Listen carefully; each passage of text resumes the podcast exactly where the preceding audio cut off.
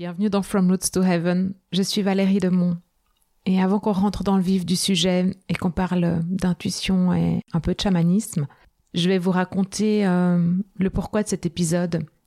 En 2018, donc j'avais entamé tout un travail de, de, reconnexion à toutes mes dimensions, notamment euh, à ces dimensions invisibles. Bah, ce travail s'est manifesté notamment dans les épisodes de podcast, mais aussi dans, mes outils euh, d'accompagnement. Et euh, sur ce chemin, dans toutes les lectures que j'ai faites, tout le travail que j'ai fait, j'ai euh, lu un livre qui s'appelle Profession chaman d'entreprise. Et ce livre a été une révélation parce que je me suis dit, euh, en fait, c'est possible en entreprise de ramener l'intuition, c'est possible euh, de ramener euh, toutes les dimensions humaines, les, le champ des possibles et le potentiel au sein des entreprises. Et en fait, ça a un nom. Ce nom et ce métier-là, c'est le chaman d'entreprise. Alors ça m'a fait du bien, beaucoup de bien, et euh, je me suis dit, un jour c'est ce que je ferai. Les connexions ou le hasard faisant très très bien les choses, j'ai pu rencontrer David de Niertz, l'auteur de ce livre, cette rencontre avec lui, ça a été vraiment un cadeau. C'est, une très très très belle personne. Euh, j'ai passé euh, voilà des moments magiques avec lui, vraiment. J'avais envie de partager avec vous ce qui se passe quand on rencontre David. Donc David Denis Hertz, il est conférencier, auteur et puis créateur d'ateliers d'intuition appliquée. Il est le fondateur de Wakan Spirit in Business and Life et puis il est master coach certifié de ICF. Bah, il nous raconte un peu aujourd'hui euh, son parcours, sa vie, la connexion avec ses dimensions invisibles et puis la part qu'elles prennent dans le visible et dans notre monde euh, très très concret. Alors je vous laisse avec ce cadeau et avec David. Bonne reconnexion.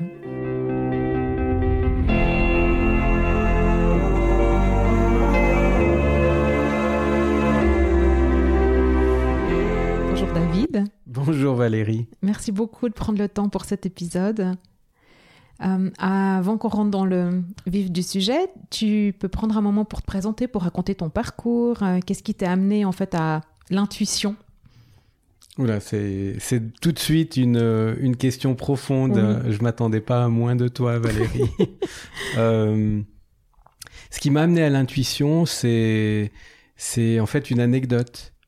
Euh, j'étais avec euh, celui qui est devenu euh, quelques années plus tard mon associé, qui n'est plus mon associé depuis des années. J'étais coincé dans une situation où je savais pas si j'allais prendre la, la, la présidence d'une association à Genève. Et j'hésitais, j'avais fait mes listes, le pour, le contre, comment négocier avec mon employeur de l'époque. J'arrivais pas à me décider. Il m'a dit c'est très simple, David. Je vais te poser une seule question. Que te dit ton intuition? Ma réponse était immédiate, ça a fusé en moi, c'était non, je vais pas prendre ça. Ouais. Et ce jour-là, j'ai su que c'est tellement plus simple avec l'intuition. Ça a commencé avec ça. Ok, waouh. Et du coup, après, qu'est-ce que hum, qu'est-ce que t'en as fait toi dans ton parcours de vie, quoi, pour euh, pour arriver à l'utiliser là maintenant euh, au quotidien, puis à, créer des ateliers en fait? En fait, je crois que c'est des opportunités. Euh, quelques années plus tard, j'ai eu la chance de, de, rencontrer un Américain qui était de passage à Genève. Et j'ai une amie avec qui j'avais fait euh, un bout de ma formation de coaching qui me dit David, euh, là j'ai quelqu'un que j'aimerais te rencontrer. Il est de passage euh, à Genève pour une conférence et il donne un atelier le lendemain. Donc j'ai été écouter sa conférence que j'ai trouvé absolument passionnante. Lui, c'était un spécialiste du domaine de l'intuition. Il était psychologue euh, en psychologie euh, transpersonnelle et il travaillait aussi beaucoup pour les entreprises. Il fait sa conférence, j'ai trouvé ça extrêmement intéressant. Le lendemain et les quatre jours qu'on suivi, j'ai suivi son cours, ce que je m'attendais pas à faire euh, a priori. Et la personne organisatrice euh, m'a demandé si ça m'intéressait de reprendre l'organisation de sa venue en Europe et à Genève ou en Suisse en particulier, parce qu'elle euh, souhaitait arrêter de, de, de, faire cela. Et je suis devenu son traducteur pendant deux ans et j'ai énormément appris de lui. Et c'est comme ça que je suis tombé dans la marmite, non pas quand j'étais petit, Ouais. euh, mais par opportunité, par aventure. Et euh, donc là, tu as eu une espèce de. Enfin, une transition. Et, mais avant, tu étais, euh, je crois savoir, vraiment dans, dans le monde de l'entreprise, quoi. Vraiment. Là, tu es toujours hein, dans le monde de l'entreprise, mais avec euh, Oui. un accès, euh, on va dire, euh, au spirit, avec, avec ton entreprise et puis, et puis l'intuition. Mais avant, en fait, enfin, tu as fait quoi en- En fait, euh, bon, moi j'avais fait des études d'économie et euh, après mes études, euh, quelques années après des expériences professionnelles, j'étais consultant pendant une douzaine d'années dans des, un grand cabinet d'audit euh, international. Et finalement, euh, ce métier m'amenait beaucoup à des choses très très rationnelles et concrètes. Ouais. Il y a quelque chose qui me manquait et que je portais en moi depuis très longtemps. Et donc j'ai cherché, mais plutôt dans ma vie euh, privée, euh, à faire des ateliers de développement de toutes sortes de choses au niveau de, de l'âme, de la conscience, euh, du développement personnel et j'en passe. Et hum, un beau jour, je me suis dit mais que ça n'avait pas beaucoup de sens de séparer euh, ce que je faisais à titre euh, personnel et privé et de mettre ça totalement de côté dans ma vie professionnelle. J'ai Ouais. eu envie de lier les deux. Ok. Et, euh, et en fait, le fait d'avoir, euh, tu vois, euh, traduit en fait ces séminaires, si je peux dire comme ça, enfin, puis d'avoir organisé ces séminaires euh, dans le monde francophone, est-ce que c'est ça qui t'a permis de, de faire le pas et d'arriver jusqu'à monter ton entreprise? Alors pas tout à fait parce que quand j'ai rencontré Ron, Ronald Wangju, c'est le nom de, de, de mon prof, j'avais déjà mon entreprise en fait. Ouais. Donc en fait le pas s'est fait avant. Euh, après avoir euh, travaillé dans les grands cabinets, j'ai eu envie de créer ma propre structure. Ouais. Mais en fait, je me suis rendu compte que j'avais créé une petite structure qui faisait la même chose que ce que je faisais dans la grande structure. Donc finalement, euh, j'avais changé le décor de ma prison, mais j'étais toujours en prison. Ouais. Euh, donc plutôt que de continuellement redécorer la prison, j'ai, je me suis dit qu'il était peut-être temps que je sorte de cet environnement et que j'aille vraiment à, à ce qui me correspond beaucoup plus. Et paradoxalement, c'est, euh, je pense après la rupture euh, d'avec mon ex-associé, Ouais. euh, qui était euh, qui s'est bien passé, hein, il n'y a pas eu de soucis particuliers, que je me suis rendu compte que mon chemin était ailleurs et que les personnes qui me demandaient, euh, qui avaient envie de travailler avec moi, euh, venaient parce qu'il y avait quelque chose lié à prendre soin des relations. Ouais. Et hum, prendre soin des relations, pour moi, ça passait par le cœur. Et on va le voir certainement dans la discussion. Le cœur, euh, c'est pas juste le cœur au niveau des sentiments, mais c'est l'intelligence du cœur qui est finalement la voie royale de l'intuition. Ouais, ah, c'est génial. Et du coup, ça, ça, tu, tu confortes ce que je crois, donc c'est c'est très bien. D'accord. Et euh, donc, donc, ça veut dire que en entreprise, quand tu fais tes ateliers, euh, tu, tu- tu ouvres cette voie-là de, de l'intelligence émotionnelle? Alors, ce n'est pas l'intelligence émotionnelle dont je parle. On parle d'intelligence du cœur. Je vais Ouais. faire juste une petite distinction. On a euh, une dizaine de formes d'intelligence.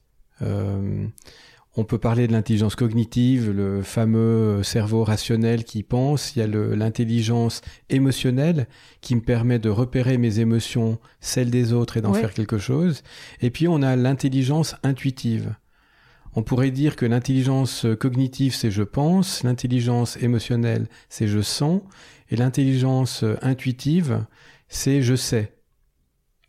Donc c'est ça peut paraître prétentieux de dire je sais, mais c'est un mécanisme qui fait qu'en soi, il y a une partie de nous qui sait. Donc du coup, j'ai oublié ta question, mais mais il y a une première distinction à faire. Donc en entreprise, euh, j'avais hier euh, des diplômés, on a terminé tout un cursus d'intuition Ouais. et on a pu inviter des personnes extérieures. Et il y a une personne extérieure qui n'avait pas fait le séminaire qui pose une question en disant mais vous parlez beaucoup de leadership, de bienveillance, euh, de leadership conscient et bienveillant, mais je vois pas le lien entre la bienveillance et l'intuition. Parce qu'à la limite, vous pouvez faire un, des stages de développement de, du cœur et de la bienveillance. Ouais. Et en fait, l'intuition est un moyen de parler directement à notre partie sage, consciente, ou plutôt d'écouter notre partie sage et consciente. Et en fait, quand on fait cela, on met notre attention sur euh, ce qui est juste et bon pour nous et in fine pour les autres. Donc finalement, la bienveillance, c'est veiller au bien. Et si je le dis encore autrement, dans veiller, il y a la notion de voir, voir le bien. Donc finalement, l'intuition me permet de voir le bien à l'intérieur de moi, non seulement pour moi, mais pour l'offrir aux autres. Donc l'intuition est un moyen de d'accéder à ce qui est juste et bon pour euh, soi et pour la communauté qui nous entoure. Et euh, comment le, le, le, on va dire le leader,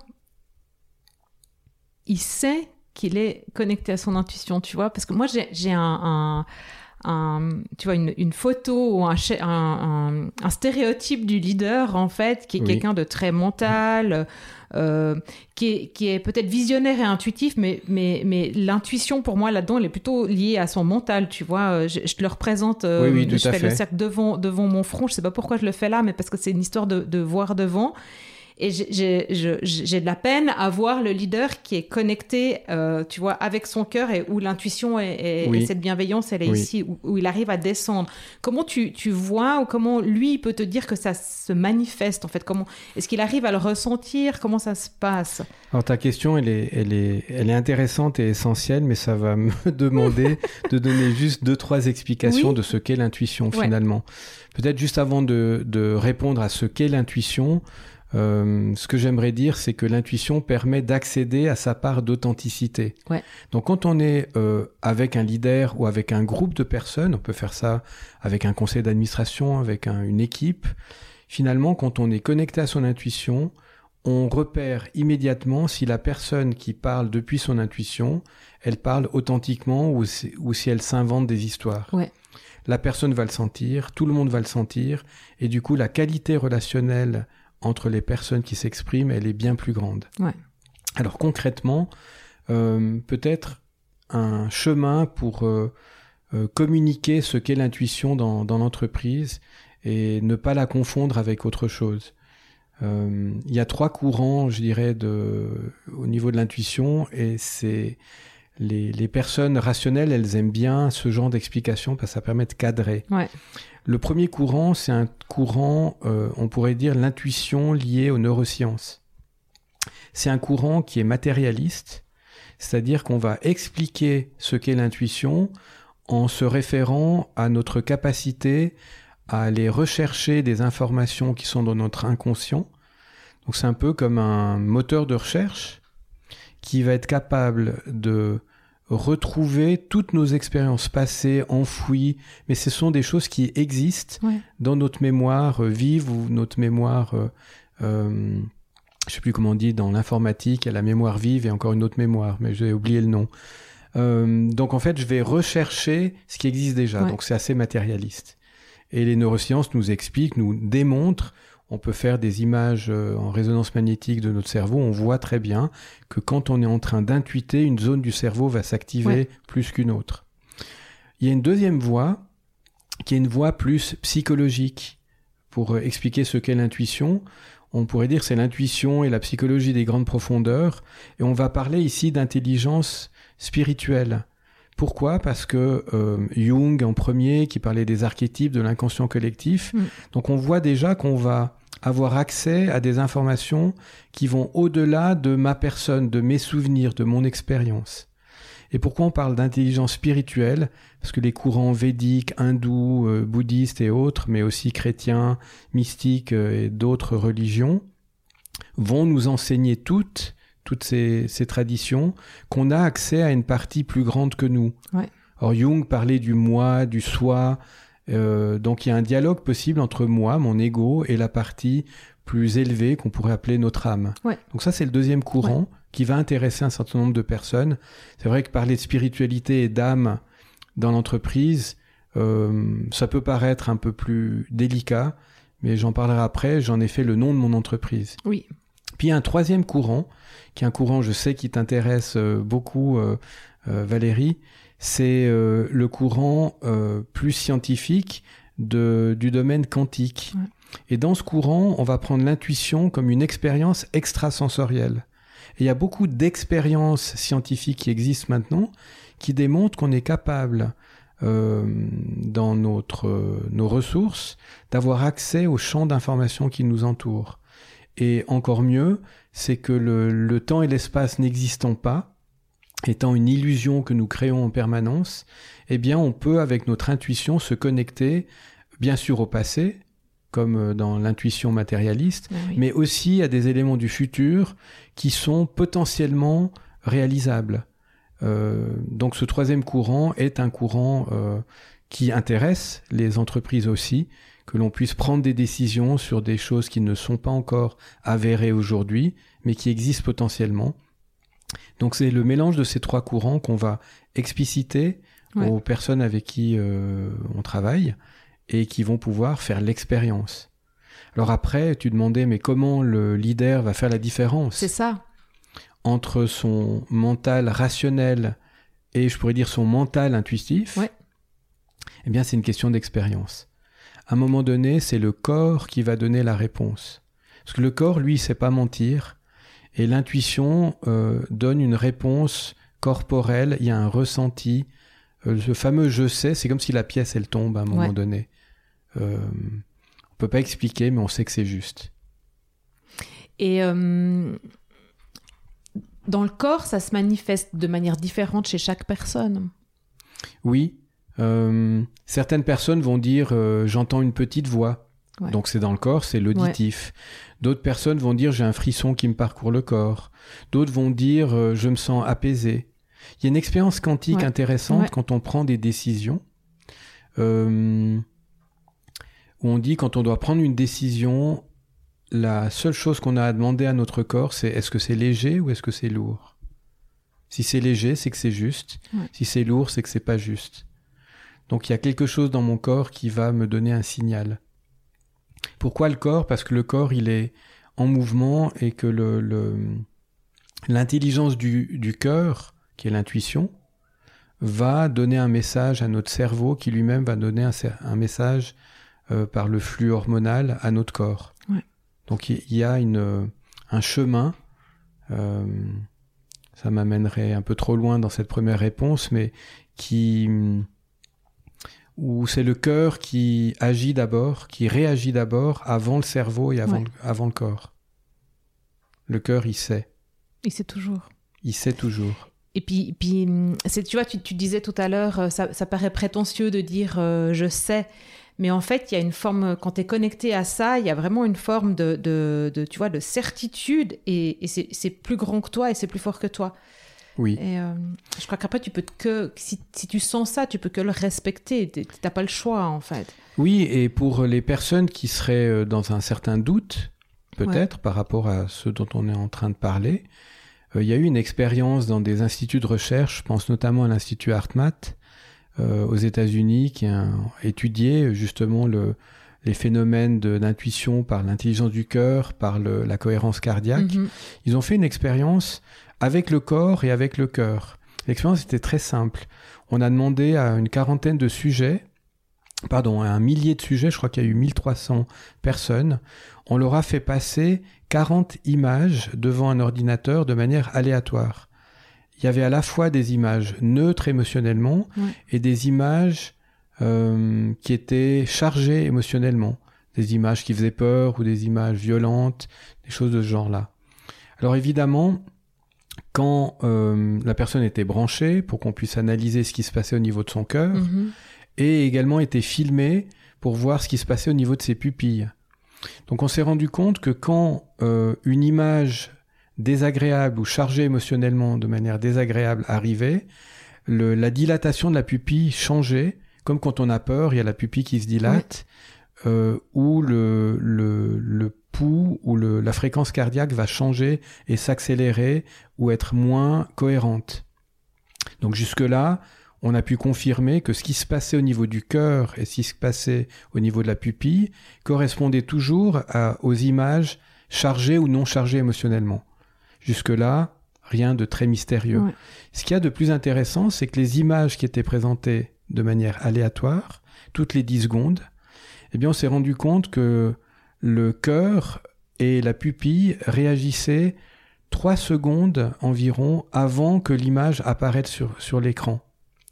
Et 100% des cas, pour les 1300 personnes qui ont fait le test, non seulement le cœur et la pupille réagissaient avant, mais dans 100% des cas, quand la pupille se dilatait ou que le cœur était dans une moins bonne fréquence, c'était 100% des cas quand l'image qui allait arriver 3 secondes après était chargée émotionnellement.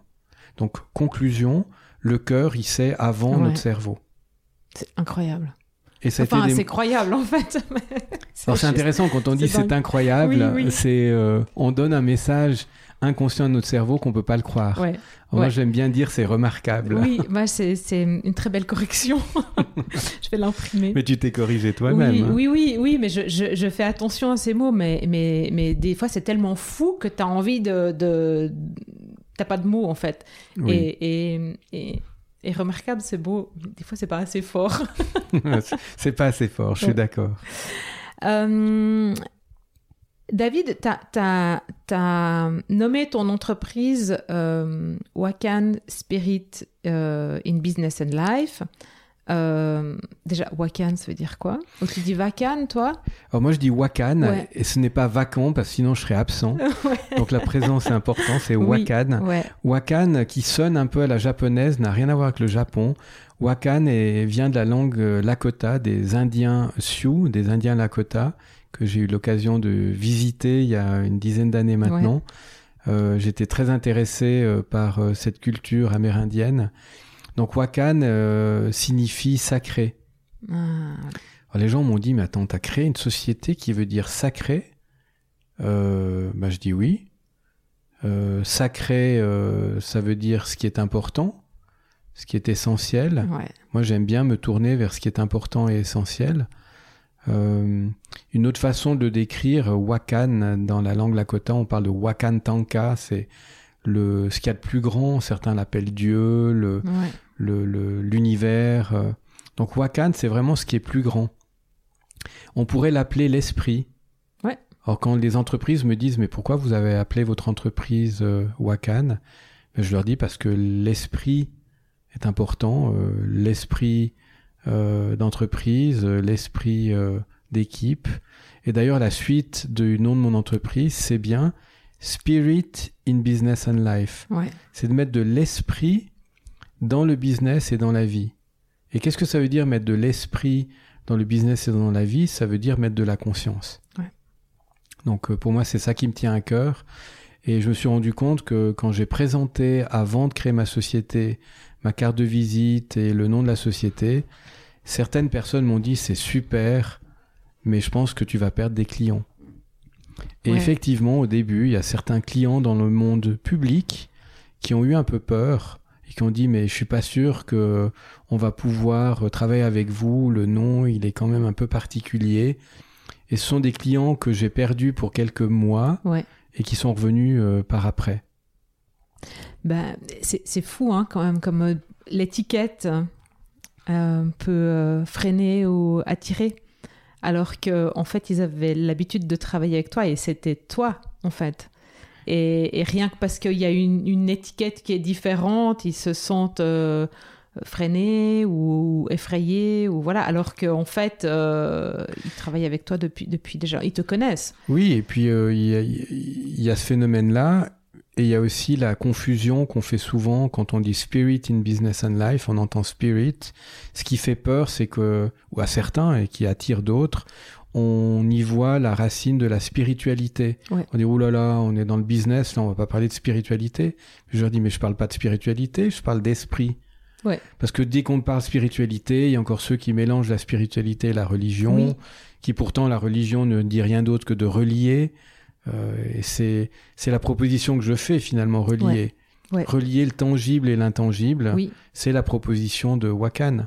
Oui, et puis c'est la, la c'est c'est génial parce que tu vas m'amener à ton livre, du coup parce que c'est la, la, la conclusion de ton livre en fait, hein, où tu où tu termines en disant je relis deux mondes C'est vrai.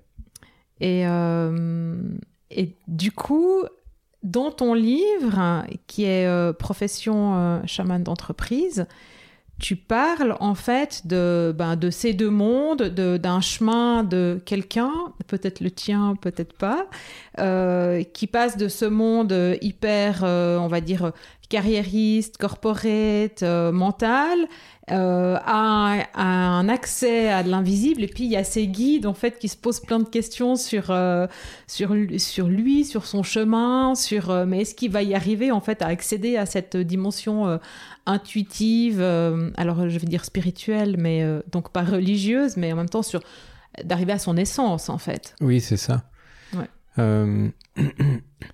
Oui dans ce livre j'ai été porté par déjà Wakan. Euh, je vais faire un détour euh, très rapide par Wakan et le livre. Euh, comme je disais, Wakan veut dire sacré. Et sacré, si on écoute la langue des oiseaux, ça veut dire cela crée de la création ou de la créativité. Et quand j'ai écrit ce roman, parce que c'est écrit sous forme d'un roman, j'avais envie de parler de une partie de mon expérience euh, en présentant quatre mondes. Il y a le monde de l'émanation d'où tout euh, euh, existe, un peu comme dans le quantique, hein, tout est déjà là en potentiel. Après, il y a le monde de la, la création. À un moment donné, ça se, il y a une étincelle qui va faire qu'une création arrive. On passe au monde de la formation pour que ça puisse euh, prendre une forme, et ça se termine par la manifestation, le quatrième monde, le monde de la manifestation, où on peut vraiment toucher, expérimenter euh, directement, puisque ça a été formé auparavant. Ouais. Donc en fait, ça c'est un cheminement qui est universel, qui est expliqué par certains mystiques, mais si on le prend de manière terre à terre, c'est bien comme ça que nous fonctionnons. Oui. Et donc j'ai structuré le, le, roman avec ces quatre mondes, ces quatre étapes, et euh, le personnage principal, François, dans le, le, roman, euh, c'est un consultant. Euh, certains y verront peut-être un parallèle avec ma vie, pourquoi pas, qui fait toute une série d'expériences à travers ces quatre mondes. Et effectivement, il est guidé par à la fois des, archétypes que j'ai empruntés à, Jung, mais pas seulement, parce que j'ai eu la chance d'étudier les archétypes pendant euh, bien une quinzaine, presque une vingtaine d'années. Et finalement, les archétypes qui sont une facette universelle euh, que nous portons tous et que nous avons en commun, eh bien, ces archétypes se manifestent dans le livre pour euh, mm, guider, orienter, s'occuper du héros du livre, pour lui mettre des épreuves sur son chemin, lui tirer les oreilles quand il fait des bêtises, quand il n'a pas compris, euh, donc ça, c'est une forme d'aide qu'il reçoit de manière inconsciente. Et puis il y a une deuxième série d'aides que reçoit le, le, héros du livre. Ce sont des, des sont même pas des messages, mais c'est une aide qui vient d'un au-delà, j'ai envie de dire, de, personnes de sa famille qui ne sont plus là, euh, dans le monde visible, qui sont décédées mais qui euh, veulent du bien euh, à François. Donc elles vont communiquer entre elles pour lui donner un coup de pouce. Et le héros ne sait pas du tout que ces deux mondes-là sont à l'œuvre, le monde des esprits ou le monde des archétypes. Il fait simplement des rêves et il a tout d'un coup des intuitions, il lui arrive des choses qui l'aident finalement à avancer sur son chemin. Oui, il y a toute une sorte de. Et, en plus, il y a des, des, synchronicités, en fait, après, qui vraiment se manifestent euh, dans la réalité, quoi. Comme l'histoire de la montre, enfin, tu vois. Euh. L'histoire de la montre, oui. Alors, euh, bah, l'histoire de la montre.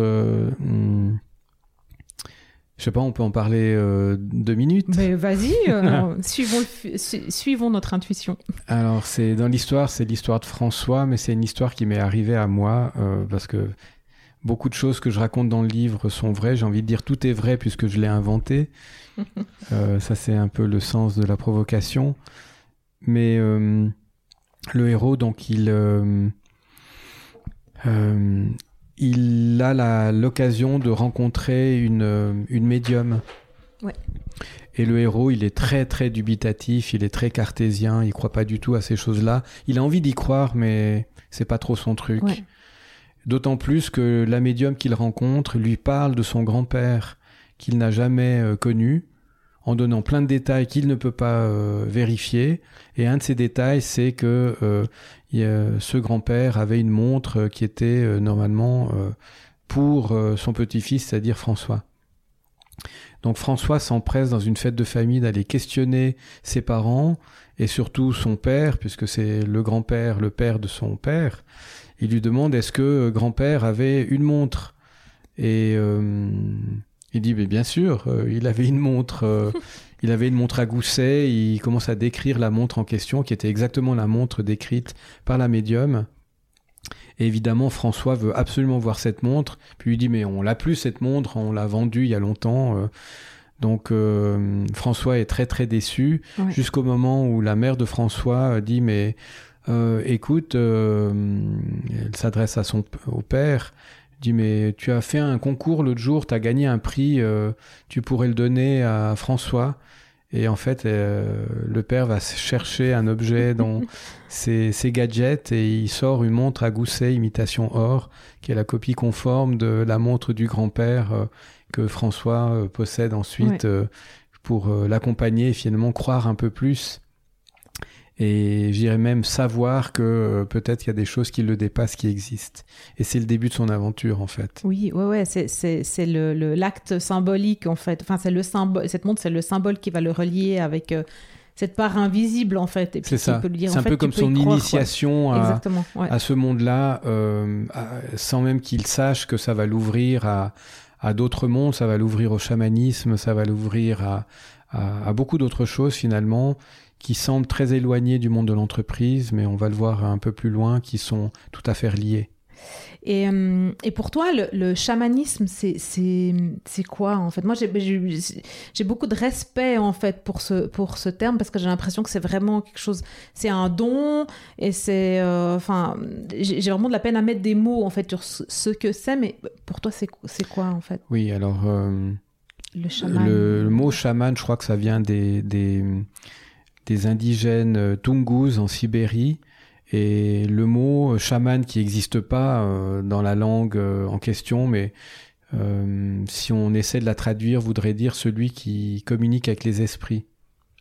Donc concrètement, le chaman, il y a deux choses qui nous intéressera dans le monde concret de l'entreprise.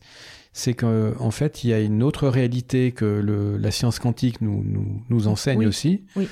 Euh, c'est une réalité qui n'est pas visible, qui n'est pas tangible, mais qui existe. Donc le chaman, c'est un intercesseur, un médiateur qui est capable de communiquer avec ce monde qu'on ne voit pas, euh, qui est intangible et pourtant qui est. Et ce qui est intéressant, c'est que le chaman, non seulement il a cette capacité à travailler avec ce monde invisible, il le voit, il communique avec lui, et il peut en ramener des informations utiles pour sa communauté. Il Il fait pas ça pour lui-même. Donc en fait, ça nous amène à une philosophie, cette philosophie quantique également de l'intrication qui dit que tout est connecté. Exemple simple, si je vais en Amazonie et je m'intéresse au poison qui est le curare. Aujourd'hui, on sait qu'il y a une formule chimique assez complexe qu'on peut reproduire en laboratoire. Quand les scientifiques vont poser la question en Amazonie à des Indiens qui l'utilisent depuis des centaines et des milliers d'années. Comment avez-vous mis au point ce, ce poison particulier qui paralyse l'animal, mais quand vous consommez l'animal, il n'y a pas de danger pour vous? Puis vous devez utiliser dix plantes différentes avec des concoctions particulières. Il y a des plantes qu'on trouve que certaines périodes de l'année. Comment avez-vous mis ça au point? Est-ce que c'est des anciens qui vous transmis ça? Et eux, ils le savaient comment? Et les personnes euh, qu'on interviewe y répondent très calmement en disant Ben non, j'ai demandé à la plante. Mais comment ça vous avez demandé à la plante ben, Je communique avec la plante.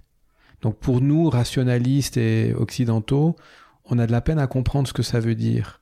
en fait, on peut communiquer avec le vivant parce que le tangible et l'intangible communiquent l'un avec l'autre puisque tout est relié. Et la plante, elle va lui donner l'information de ses propriétés dans un monde, euh, j'ai même pas envie de dire parallèle, un monde simplement qu'on ne voit pas. Ouais. Alors quel est le lien avec le concret? C'est ça. C'est que dans le monde de l'entreprise, il y a énormément, énormément de choses que l'on ne voit pas, que l'on ne comprend pas. Euh, et le chaman d'entreprise, c'est celui qui est capable de se connecter à une réalité différente, qui est capable, aujourd'hui avec le quantique c'est plus facile de l'expliquer, qui est capable de sentir des choses, de capter des informations qui sont peut-être pas euh, visibles de manière euh, rationnelle, mais qui pourtant existent, et de les ramener, pas pour son propre plaisir, mais pour servir la communauté, qui peut être l'équipe, le conseil d'administration, l'entreprise elle-même, euh, ses clients. exemple simple, je peux me demander, j'ai une réunion après-demain, je vais avoir un conseil difficile avec des, euh, des décisions à prendre. Et je me dis, là, je ne dois pas me tromper. Je, dois vraiment faire en sorte que la décision puisse euh, passer la rampe. Parce qu'il y a des questions d'investissement, il y a des questions stratégiques importantes. Bien, je peux, par exemple, questionner mon intuition pour qu'elle me ramène comme information quel est l'argument euh, qui va être déterminant par rapport aux personnes présentes. Ou une autre question intuitive pourrait être euh, qui euh, en particulier devrais-je convaincre ce jour-là, qui peut avoir plus d'influence? Alors parfois j'ai pas besoin de l'intuition pour ça parce que je le sais qu'il y a un président plus influent ou qu'il y a un, euh, quelqu'un dans, dans l'assistance qui est très influent auprès du groupe. Alors je peux le savoir sans mon intuition. Mais parfois il y a des dynamiques qui sont caché. Euh. Oui, il y a des choses qu'on voit pas dans un groupe en fait. Euh, donc ton mental il perçoit certaines choses et puis aussi en fonction des étiquettes justement qu'on pose chez les gens. Mais comment ça se joue entre eux, ça je pense que c'est plus du domaine euh, justement intuitif. On est dans le domaine intuitif et effectivement une des applications premières de l'intuition c'est de mettre de la clarté dans des choses qui sont confuses ou complexes. Notre cerveau rationnel qui est très utile, dont on a besoin pour analyser les choses, euh, eh bien, à un moment donné, va laisser la place à une autre forme d'intelligence, qui est l'intuition, qui nous permet de d'éclaircir ce qui est euh, confus. Donc pour la prise de décision, c'est bien bien pratique. Je crois que c'est Einstein d'ailleurs qui disait que le, le mental intuitif est un don sacré et le mental rationnel est un serviteur fidèle. Et il ajoutait, euh, malheureusement, on a créé une société qui honore le serviteur et oublie le don. Donc moi, j'ai envie de redonner au, au monde euh, du business dont je fais partie. Hein. Euh, je renie pas ça du tout, euh, parce que le business, faire des affaires, il n'y a rien de négatif à ça, bien au contraire.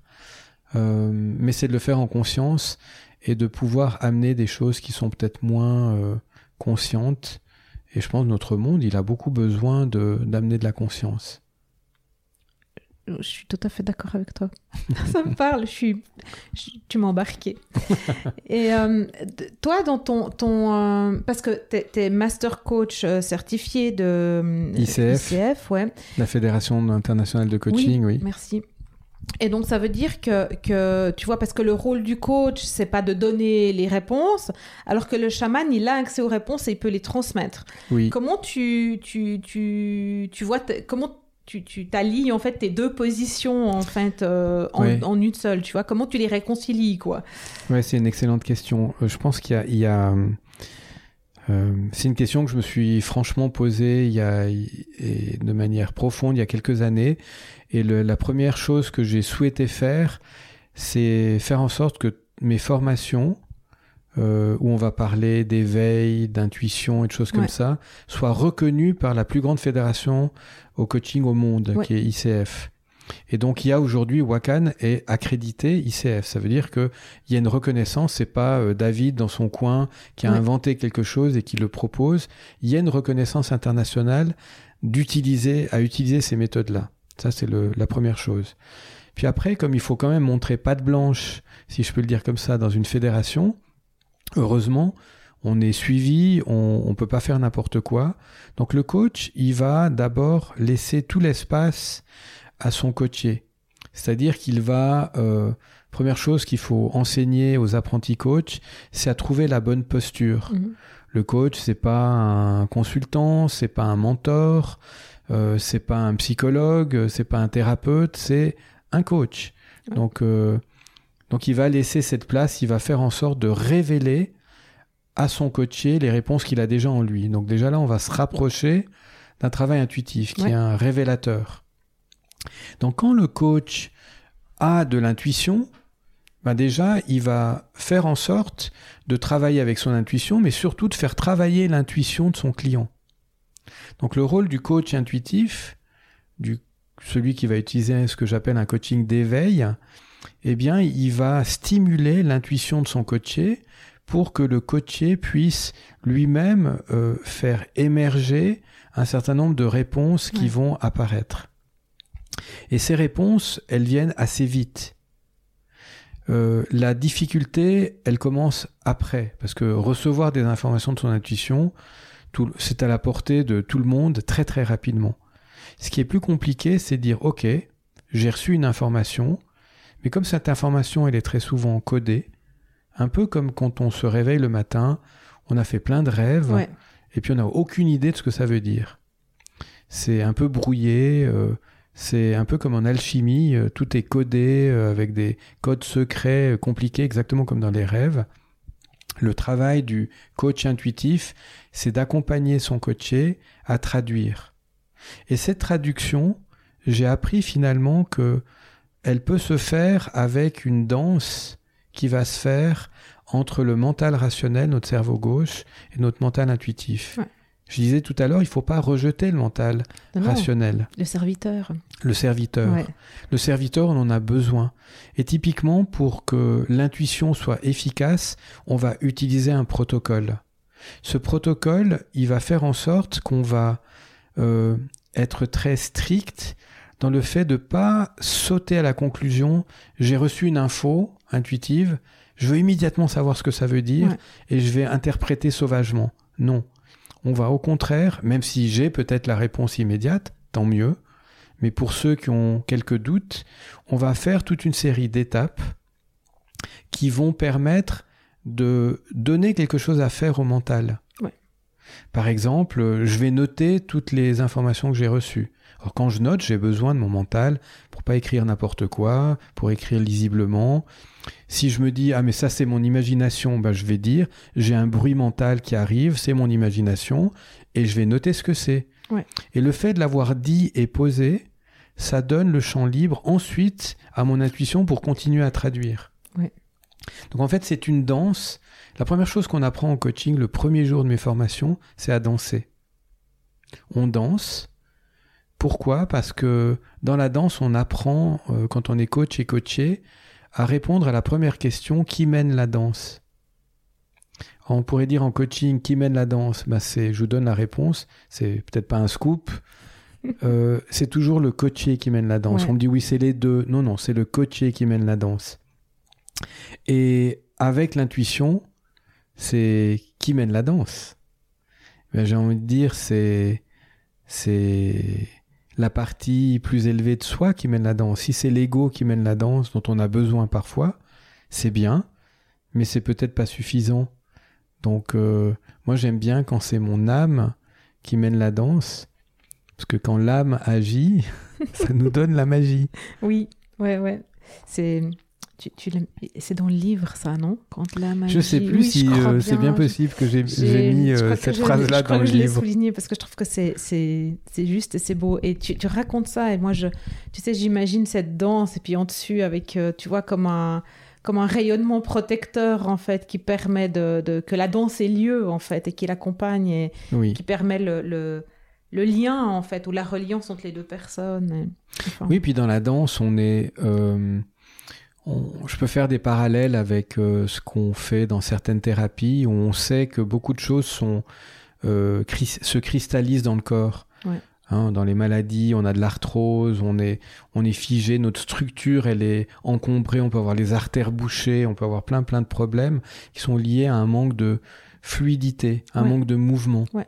Euh, finalement, cette danse, c'est de remettre de la fluidité du mouvement dans, dans son esprit. Oui au lieu d'avoir un esprit trop euh, figé, eh bien on va permettre à, notre être d'être à nouveau en contact avec le, vivant.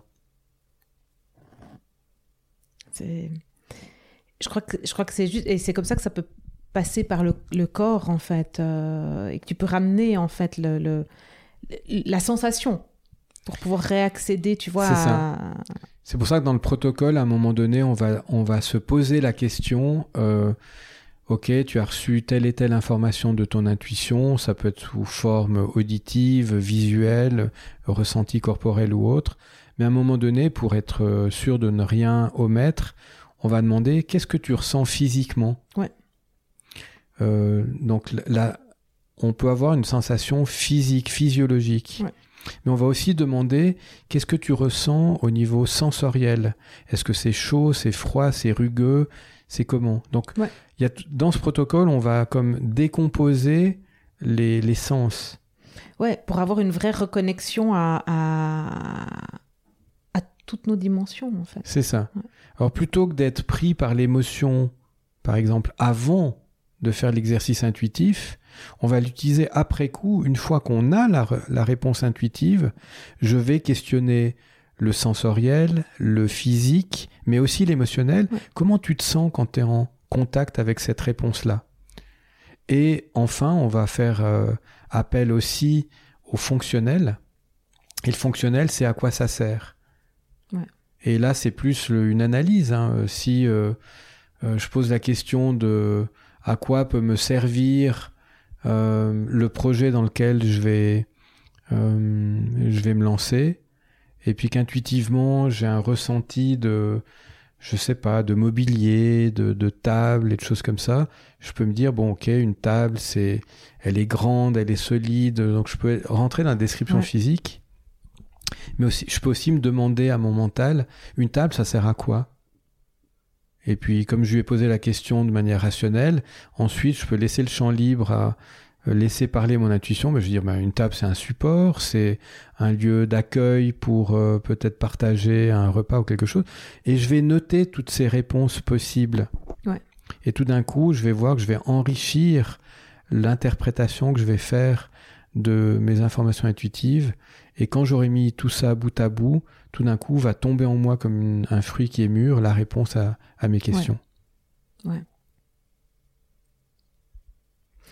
Toi, t'es, t'es- David, donc tu es, chef d'entreprise. Euh,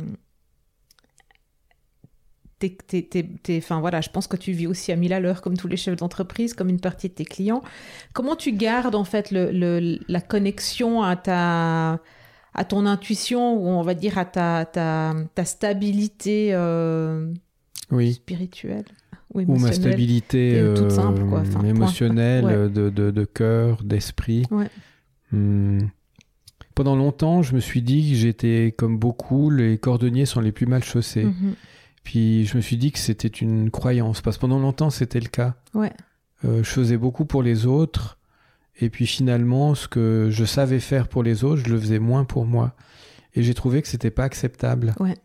Parce que je j'aimais pas cette image et cette idée que même si c'est rigolo, ha, ha, ha, je suis le cordonnier le plus mal chaussé, ça me déplaît profondément. Ouais. Donc j'ai fait plein de choses dans ma vie. J'ai fait des retraites vipassana. euh, euh, c'est des retraites silencieuses où on médite Mhm. 10 heures par jour, avec beaucoup de souffrance corporelle dans mon cas à l'époque. euh, je pratique du qigong, je fais des euh, tous les presque tous les jours, euh, je fais des méditations régulières. Donc euh, c'est quelque chose qui s'entretient. C'est comme une hygiène de vie. Alors euh, je suis pas un saint, je fais pas ça tous les jours. Il y a des jours euh, où je m'amuse comme tout le monde et, et je suis pas là-dedans. Mais je sais que quand je suis dans le besoin, que quelque chose me manque, très rapidement, ces pratiques-là reviennent vers moi. Ouais. Ouais. Donc ça, c'est une première chose. Et puis, euh, euh, c'est aussi de prendre des décisions euh, et également de... Comment je peux dire ça de D'être bien entouré. Ouais. Et une des décisions que j'ai prises, je sais pas si on allait en parler ou pas, Si, si, je pense qu'on va en parler parce que c'est ce qui ça, vient derrière. ça m'y fait penser. J'ai pris une décision qui a commencé finalement. Oui, et je l'ai annoncé à tout mon réseau, à mes clients, à mes partenaires. J'ai décidé de m'offrir un espace de respiration, de d'inspiration euh, ça va bien pour respirer. C'est parce que si on n'inspire pas, si on n'a pas d'inspiration, il n'y a pas de respiration. Euh, pour neuf mois. Donc pendant neuf mois, je vais faire des voyages et je suis en train de faire des voyages intérieurs et extérieurs, à commencer par l'Asie, euh, un mois, et puis ensuite je ne sais pas. Je ne sais pas ce que ce voyage intérieur euh, va me faire choisir comme direction, découverte, expérience.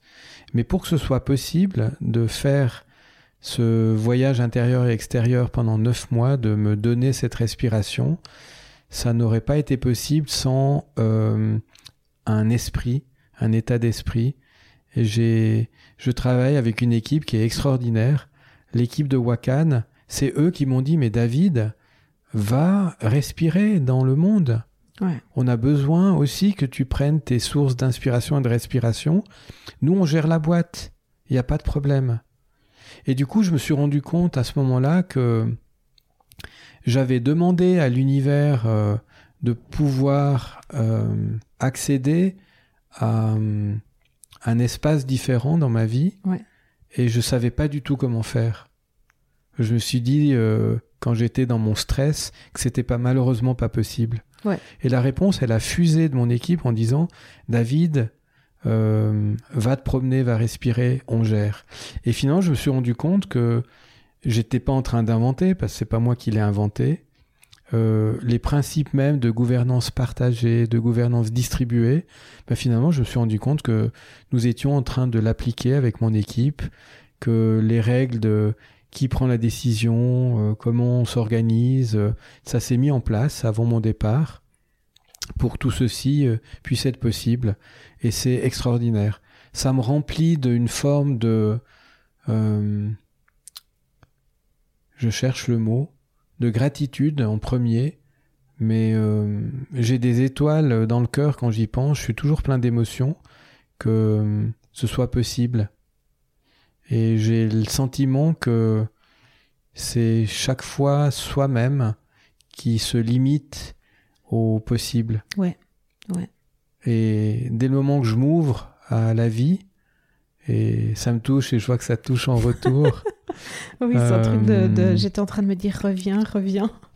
Mais ouais. En fait, je trouve que on, a une chance infinie qui est de savoir qu'on est plus que simplement euh, notre petit être et on est euh, accompagné bien sûr par les, les, personnes qui nous entourent, mais c'est bien plus large que ça. On est accompagné par euh, euh, la vie. C'est la vie qui nous guide là où on doit aller. Et du coup, ce sabbatique, je ne d'ailleurs pas l'appeler comme ça, parce que c'est pas juste un repos, c'est vraiment autre chose. il se remplit de ce qui vient et non pas de ce que j'ai décidé à l'avance. Ouais. Ouais, bah, tu vois, tu as répondu à ma question qui était mais comment tu gères ce, ce, vide en fait que tu laisses devant toi? Et du coup, c'est juste de l'enthousiasme par rapport à j'accueille ce qui va venir et merci. Alors pour être franc, euh, avant que ce soit la joie de ce vide, c'était des angoisses. Ouais. Alors ça, j'aimerais le dire très clairement. Hein. C'est moi, j'ai pas été préparé pendant euh, toutes mes années précédentes à euh, parler du vide, à dire oui c'est génial, il y a rien, je verrai bien, je vais découvrir. Euh, j'étais comme beaucoup beaucoup de personnes dans mes peurs, mes peurs profondes, face aux peurs les plus profondes même probablement, de faire face à ce vide. et si ça marche pas, et si la conséquence, mon Dieu, qu'est-ce que j'ai fait, j'aurais pas dû, etc., etc. Et finalement, qu'est-ce que le vide? Et moi, je, prends conscience de plus en plus que le vide, ben on le sait aujourd'hui que c'est dans le vide que tout existe. Et, j'ai appris quelque chose récemment que je savais sans l'avoir nommé ainsi, c'est que on doit passer par le vide pour faire l'expérience que tout est connecté. Si je veux capter des choses au niveau de mon intuition, si je ne fais pas le vide mental, le vide euh, euh, émotionnel. Euh, si je ne laisse pas venir, eh bien, je ne peux pas accéder à ce que le, le monde veut me communiquer. C'est que dans le vide qu'on peut voir clairement. Ouais. Donc Oui. le vide est plein de tout le potentiel. Mais complètement, tu vois, ça, ça, je- ça me fait penser à une de mes clientes qui est, tu sais, dans, dans, dans sa roue, quoi. Enfin, c'est, c'est, c'est... Alors, elle est hyper connectée, donc elle, elle prend les informations d'où elles viennent, elle les ressent, et voilà, mais elle a un rythme de, de juste, tu sais, qui s'accélère tout le temps plus, quoi. Et euh, à un moment donné, je lui dis, mais prends cinq minutes. Là, maintenant, tu vas prendre cinq minutes et tu ne fais rien. Et puis, elle m'a dit, ah, c'était hyper difficile de prendre 5 minutes et de rien faire. Je dis, bah, demain, tu vas prendre 10 minutes et tu feras rien pendant 10 minutes. Et là, tout d'un coup, dans ces, parce que dans ces 10 minutes-là, ça a été suffisant pour qu'elle se lâche, le, tu vois, le fait de se dire, ah, man, je fais rien, je fais rien. euh, et, et, et ce calme-là a amené tellement de clairvoyance sur, euh, sur tout ce qu'elle devait décider sans être, tu vois, dans cette accélération permanente et, et mentale, en fait. Et euh, Je crois que c'est un cadeau qu'on ouais. s'offre Ouais. de euh, d'être dans ce vide, c'est-à-dire de se permettre la relation à, à soi. Ouais. Mais c'est vrai que ça peut être terrifiant. bah, parce J'utilise un mot fort. parce que Terrifiant on- d'être ouais, face à soi. Ouais. Pas à moi, à soi. Ouais. Parce qu'on ne sait pas ce que c'est. c'est ça. Et on a l'impression d'être très seul. Et je crois que le problème de notre société, c'est qu'on fuit ce qu'on n'aime pas. Par exemple, euh, seul, on dit oula, la solitude, euh, j'ai pas envie de ça, donc euh, allez, très vite, euh, je vais appeler du monde, euh, je vais me connecter, je vais faire quelque chose. J'ai peur de, de ce vide, de ce seul. Mais finalement, euh, euh, si je fais l'expérience de ce vide, de ce seul, euh, ben, je vais me prendre conscience que je suis connecté justement au tout. Ouais. Ouais. Et c'est l'inverse que, que, que l'on découvre. Mais le chemin, il est, il est pas simple. Pour moi, il n'est pas gagné tous les jours. Je le dis avec beaucoup d'humilité, parce que j'ai des rechutes comme tout le monde. Ouais, ouais, Euh, vrai, je reste euh, en chemin. Bah, sinon, je serais pas là en train de continuer mon expérience de vie Ouais. si j'avais tout compris. Non, je crois que. Enfin bon, on parlera du tout compris une autre fois parce que c'est un peu plus triste. Mais je crois que, en fait, quand on a tout compris, ça s'arrête. Mais et puis on continue notre- chemin ailleurs. Mais euh, toi, toi, David, si tu avais un conseil à te donner, tu vois, à ton toi plus jeune ou. à- ou, ou- ouais, ouais, c'est ça. À ton toi plus jeune, t'aurais envie. Qu'est-ce que tu aurais envie de te dire aujourd'hui euh Ben, le moi plus jeune, euh, comme le temps n'existe pas, c'est maintenant ou c'était avant ou c'est demain, Ouais, j'en sais rien. En tout cas, un conseil que j'aurais aimé me donner bien plus tôt et que j'aimerais me donner tous les jours, que, que je- j'écoute pas tous les jours, mais que je sais que j'aimerais écouter tous les jours. Je gagne du temps en, en écoutant résonner la question en moi. Euh, le conseil que j'aimerais me donner, c'est d'écouter tous les jours mon cœur. Ouais. Je porte un nom qui est en allemand veut dire cœur. Euh, Mon nom de famille c'est Hertz oui, ça s'appelle ça s'écrit pas comme le le HERZ le das ou je sais pas si on dit das Herz le cœur ça s'écrit avec un TZ comme les fréquences cérébrales ouais. Ben, donc je porte bien mon nom aussi Tu portes bien ton nom. Puis, de toute façon, je pense que c'est c'est lié euh, l'un et l'autre. mais je pense que c'est vraiment le conseil que j'aurais envie de me donner c'est d'écouter mon cœur Ouais. vraiment Ouais, parce qu'il sait, lui. hein. C'est ça? mon cœur il sait oui Je crois que la boucle est bouclée, du coup, parce qu'on a commencé avec ça. et on est en train de terminer avec ça. C'est Et je crois qu'il faut qu'on s'arrête, parce que sinon, on va parler encore pendant euh, plusieurs heures. Et je crois qu'il faudra qu'on fasse un deuxième épisode. Donc il n'y aura pas besoin du deuxième épisode, mais ce que j'aimerais dire peut-être en conclusion, c'est ce qui me vient maintenant. Euh, J'aime bien donner des messages euh, d'espoir. euh, si euh, on a parlé de magie tout à l'heure, si on pouvait donner au monde euh, avec une baguette magique, le transformer, euh, si on demandait ça à chacun, si tu une baguette magique, tu ferais quoi du monde? Oui. euh, moi, ce qui me venait, c'est. euh, J'ai créé ça dans ma, en moi il y a très longtemps. C'est de créer un monde de conscience. Ouais. En fait, il existe déjà ce monde de conscience. Mais créer un monde de conscience, c'est faire en sorte que chacun puisse faire l'expérience de ce que c'est, euh, non pas d'avoir conscience d'eux, mais c'est d'être en conscience. Parce que si on est en conscience, chacun, eh bien, euh, on est connecté et donc on va faire au monde ce qu'on veut se faire à soi-même, c'est-à-dire du bien. Ouais. C'est. Euh, merci beaucoup, David. C'est un magnifique cadeau que tu nous as fait ce matin. Merci, euh, Valérie. C'était un bonheur de partager ça dans mon temps de respiration. Merci d'avoir écouté From Roots to Heaven. Si vous avez aimé l'épisode, aimez-le, partagez-le, commentez-le, peu importe la plateforme sur laquelle vous l'écoutez.